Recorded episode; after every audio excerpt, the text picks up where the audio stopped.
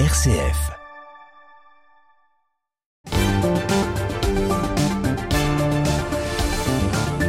Et pour l'heure, nous retrouvons Raphaël Delacroix pour euh, sa carte blanche. Bonsoir Raphaël. Bonsoir Thomas.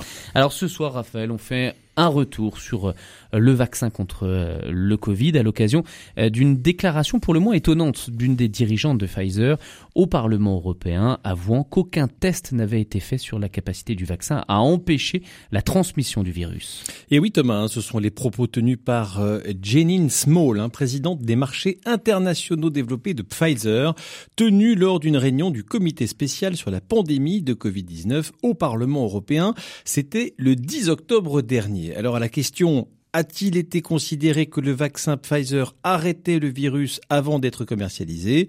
Elle a expliqué que non, l'entreprise ne savait pas si le vaccin était efficace sur la chaîne de transmission avant la commercialisation. Vous imaginez le scandale, on a ostracisé hein, les non-vaccinés comme s'ils étaient des dangers publics sans savoir euh, si le vaccin protégeait de la transmission du virus. Donc il y a eu tromperie sur la marchandise? Ben, À la décharge de Pfizer, pas vraiment, hein. ils ont travaillé sur un vaccin visant à réduire les formes graves.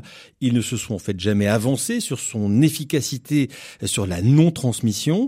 On s'est rendu compte à l'usage que peut-être le vaccin ralentissait un peu la transmission, mais sans études sérieuses. Et c'est surtout empiriquement hein, qu'on s'est rendu compte que le virus s'était répandu comme une traînée de poudre, alors même qu'une nette majorité de la population avait été vaccinée, bon gré, bon gré mal gré. C'est donc le pouvoir politique, en mettant en place le pass sanitaire, qui a considéré que le vaccin protégeait contre la transmission du virus.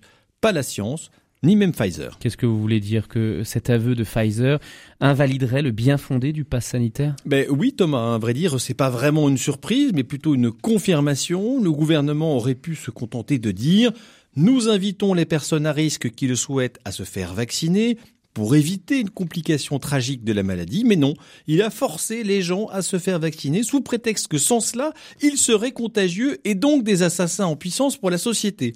On sait maintenant que c'est faux. Souvenez-vous, hein, impossible de rentrer dans un train, dans un restaurant, dans un hôtel, dans un EHPAD sans le fameux sésame. Un non-vacciné était un paria responsable de la propagation de l'épidémie. On sait maintenant que c'est un mensonge, que cette pression vaccinale était en conséquence injustifiée et que la suspension des personnels médicaux, toujours sans salaire, aujourd'hui, depuis leur exclusion, est totalement infondée. Pendant ce temps-là, on apprend aussi hein, qu'une enquête a été ouverte par le parquet européen sur la façon dont l'Union européenne a acheté, dans l'opacité la plus complète, des milliards de doses en cause des échanges de SMS entre Ursula von der Leyen et le patron de Pfizer, Albert Bourla, échange révélé par le New York Times. Mais ça, c'est une autre histoire et c'est une histoire de gros sous.